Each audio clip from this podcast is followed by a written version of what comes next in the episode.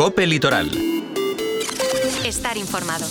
Buenos días y feliz año. Reciban un cordial saludo de Amanda Ortolá, de vuelta tras unos días de vacaciones. Estrenamos semana laboral en este martes 2 de enero de un flamante 2024. Hemos festejado la Navidad, sobrevivido la Nochevieja y tan solo nos resta el tercer acto de esta trilogía que culminará con la llegada de los Reyes Magos. Arrancamos el 2024 con ganas. Iniciar algo nuevo siempre puede ser motivador y esperanzador. Veremos día a día qué nos deparará este nuevo ejercicio. De momento, y si hablamos de previsión meteorológica, esta jornada disfrutamos de cielos soleados y con algunas nubes altas y medias. Se mantendrá la estabilidad de cara a los próximos días. Las temperaturas harán oscilar el mercurio entre los 5 grados de mínima y los 20 grados de máxima hoy en Benissa. Y en cuanto a los asuntos que marcan la actualidad más cercana, nos fijamos en el primer nacimiento del año, una niña, Olivia, que nació ayer, 1 de enero, a las 6 y media de la mañana y hablando de nacimientos, aprovechamos para dar la enhorabuena al concejal de Compromís y portavoz del gobierno de Cal, Chimo Perles, que se estrena en la paternidad después del nacimiento de su primera hija, Neus, en plenas vacaciones navideñas. De la crónica política, apuntar que Calp inicia el 2024 con los presupuestos de este ejercicio aprobados de forma definitiva. También en el Poblenou de Benitache y han dado luz verde a sus cuentas que suman la cuantía más alta de la historia del municipio, 8,2 millones de euros. Así como también nos hacemos eco de la buena acogida de la campaña Líneas a mi ilusión, puesta en marcha desde la Concejalía de Bienestar Social, Igualdad y Familia del Ayuntamiento Calpino. Y en agenda, recordar que mañana miércoles 3 de enero llega a Benissa uno de los emisarios reales, avanzándose al séquito real que está de viaje desde Oriente hacia la Marina Alta. Con estas propuestas sobre la mesa, entramos ya en el detalle. Y empezamos con un nombre propio, el de la pequeña Olivia, que ha sido el primer bebé nacido en el 2024 en la Marina Alta. Olivia López Crespo es la primera hija de una pareja de Pedreguer y ha venido al mundo por parto natural a las 6 y 36 de la mañana del 1 de enero en el Hospital Comarcal en Denia. La pequeña ha pesado 3 kilos 200 gramos y se encuentra en perfecto estado de salud, igual que su madre, Regina Crespo. Ambas, acompañadas por el padre de la criatura, Ángel Manuel López, se encuentran en la planta de maternidad del centro hospitalario. Esta familia de Pedreguer ha estrenado el nuevo año con la incorporación de la pequeña Olivia, que ha acaparado la atención de todos los medios de comunicación por ser el primer nacimiento de este 2024.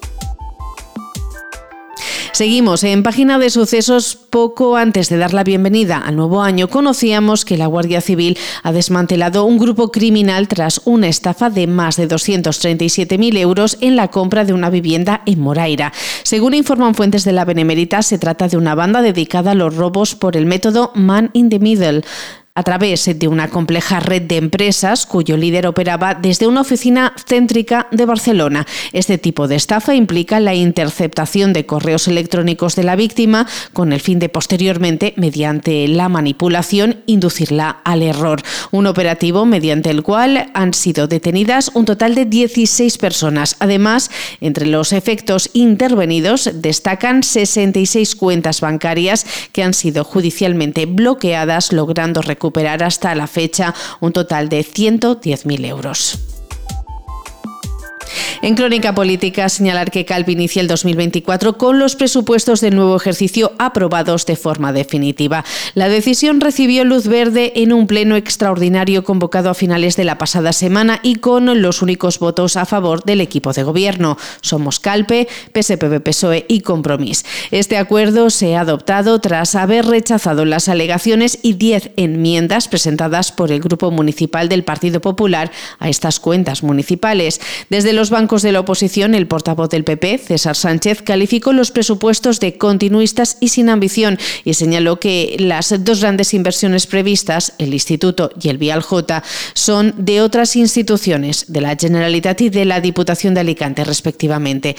Lo que pone de manifiesto, según apuntó el edil popular, de la falta de ambición del gobierno local. Sánchez aseguró que presentaban las enmiendas para ayudar y mejorar los presupuestos, unas enmiendas que aseguró responden a las necesidades reales del municipio. Las enmiendas con un montante de 300.000 euros proponían la redacción de un proyecto básico y de ejecución de una nueva piscina municipal, ampliar la partida del plan de empleo, poner en marcha una línea especial de autobús directo al Hospital de Denia o la ampliación del carril bici. César Sánchez.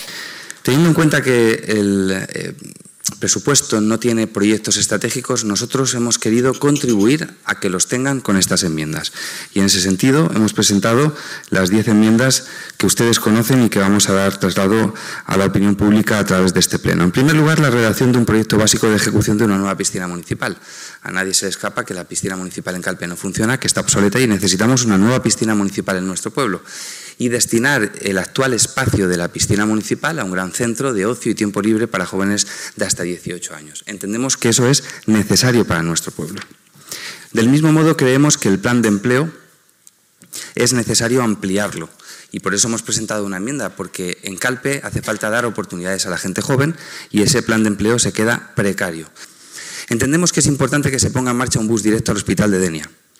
Por otro lado, el portavoz popular también criticó la urgencia con la que se había convocado el Pleno, en el que no estuvieron presentes los concejales de Defendamos Calpe.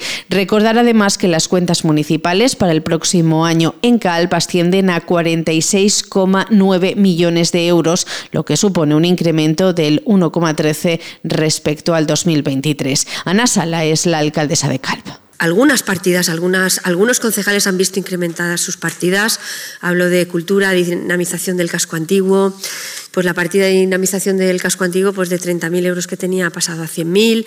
Eh, la partida de medio ambiente del señor Moll también experimenta incrementos para, para poder atender algunas necesidades, como pueden ser esa inversión en conjunta entre el Ayuntamiento de Benissa y el de Calp para eh, adecuar el barranco del Kisi y evitar en la medida de lo posible pues accidentes. Y hablando de presupuestos, la restauración del lavadero del Aviar, viviendas de alquiler social o ayudas a la rehabilitación de fachadas y muros son algunas de las previsiones del presupuesto del Nou de Benitache de cara a este recién estrenado 2024. Documento económico que también incluye una partida para la mejora del acceso y la circulación del parking de la calle Trinquet, Camipouet o diversas inversiones en la zona deportiva. Unos presupuestos que suman un montante de 8,2 millones de euros, que es el mayor presupuesto de la historia del municipio. El alcalde, Miguel Ángel García, ha señalado que detrás de estas cuentas hay un importante trabajo de base para sacar el mayor rendimiento posible a los bienes patrimoniales del municipio, como por ejemplo los ingresos por el parking y arrendamientos en la zona costera y en la cima del Puig de la Llorença. Al llavors de la, de la Viar, pues acabar de, acabar els treballs arqueològics de, de, de, de recuperar-lo, treure-ho, restaurar, tal, que hem estimat uns 20.000 euros. Vale? Després, a la zona esportiva, s'han posat diferents inversions que fan falta, que és com l'entrada de la zona d'aparcament actual al pàrquing de Mala que tenim llogat, és un embut, no caben dos cotxes, està prou perillós, ja s'ha mirat per part de Javi, l'arquitecte, Jorge, i bueno, anem a fer una inversió, s'ha parlat amb el propietari, per ampliar aquesta entrada i que puguen entrar així dos cotxes perquè és un punt eh, que va a la carretera de Diputació i és perillós. Cambiamos de asunto. La campaña Líneas a mi ilusión, puesta en marcha desde la Concejalía de Bienestar Social, Igualdad y Familia del Ayuntamiento de Calp, ha conseguido llevar casi 300 cartas a las personas que viven en las residencias o a los usuarios del Servicio de Atención y Domicilio SAT esta Navidad y de otros programas de la tercera edad. Una iniciativa dirigida a estos colectivos vulnerables que viven estas fechas en soledad y para los que recibir una carta es toda una ilusión, según ha señalado la Concejalía concejala responsable, Icía Ardoval. Las cartas, manuscritas, han sido redactadas por diferentes vecinos y vecinas de todas las edades integrantes de asociaciones del municipio o a título personal. Una respuesta masiva a un proyecto solidario que ha dibujado una sonrisa en los más mayores que han recibido estas misivas. El resultado ha sido tan positivo que la concejala ya ha anunciado que la iniciativa ha llegado para quedarse. Conseguir 300 cartas en siete idiomas diferentes era todo un reto y no teníamos mucho tiempo. La reacción de la gente fue lo que nos impulsó a lanzarla a tope. Qué bonito, eso es lo que nos decían, qué bonito. Y el balance final, después de ver la reacción de los destinatarios, ha sido emocionalmente inmenso. Por todo esto, la campaña Líneas con Ilusión se queda definitivamente en Calpe. Muy buenas tardes.